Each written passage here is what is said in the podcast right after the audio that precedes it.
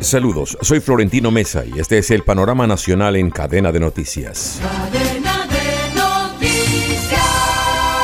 El desempleo urbano en Colombia cayó al 11.4% durante 2022 frente al 15.2% del año previo, jalonado principalmente por la creación de nuevos puestos en los sectores del entretenimiento y la industria manufacturera, según reporte del DANE. La informalidad laboral, una de las más altas de la región, fue del 57.8% a nivel nacional, con una ligera disminución frente al 59.2% del año anterior.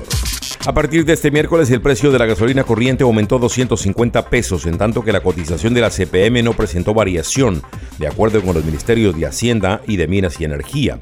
El gobierno explicó que son 191 pesos por actualizaciones habituales del primero de febrero de cada año que responden a leyes y regulaciones vigentes y 59 pesos por el resultado en las variaciones del ingreso al productor fósil de la gasolina y su efecto en la estructura, cuyo diferencial con el precio internacional es estabilizado por medio del Fondo de Estabilización de Precios de los Combustibles Líquidos. La Jurisdicción Especial para la Paz JEP citó a declarar al excomandante del ejército colombiano Leonardo Barrero por presuntos crímenes cometidos por miembros de la Fuerza Pública en asociación con grupos paramilitares o terceros por causa, con ocasión o en relación directa e indirecta en el conflicto armado. Borrero fue acusado por Dairo Antonio Úsuga, alias Otoniel, máximo líder del clan del Golfo y extraditado a Estados Unidos, de tener vínculos con paramilitares.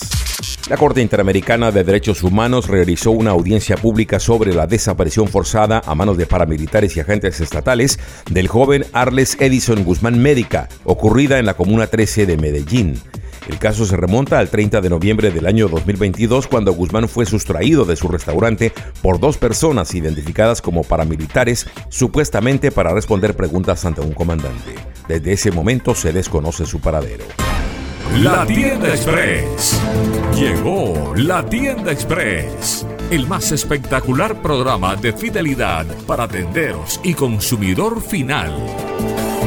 La tienda express módulo de mercadeo y radio promocional que se comunica con los tenderos a través de la radio. La tienda express. Mayores informes en el 315-545-3545.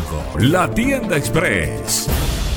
En los deportes, un tanto del central Facundo González le dio la victoria por 1 a 0 a Uruguay sobre Colombia en el Campín, en un rocoso partido de la primera jornada del hexagonal final del Sudamericano Sub-20. Con este resultado, Uruguay y Brasil, que ganó 3 a 1 a Ecuador, son los líderes del hexagonal con 3 puntos. En la próxima jornada, programada para el viernes, Uruguay se enfrentará a Ecuador y Colombia jugará ante Paraguay, que igualó 1 a 1 con Venezuela. Volveremos con más en Cadena de Noticias.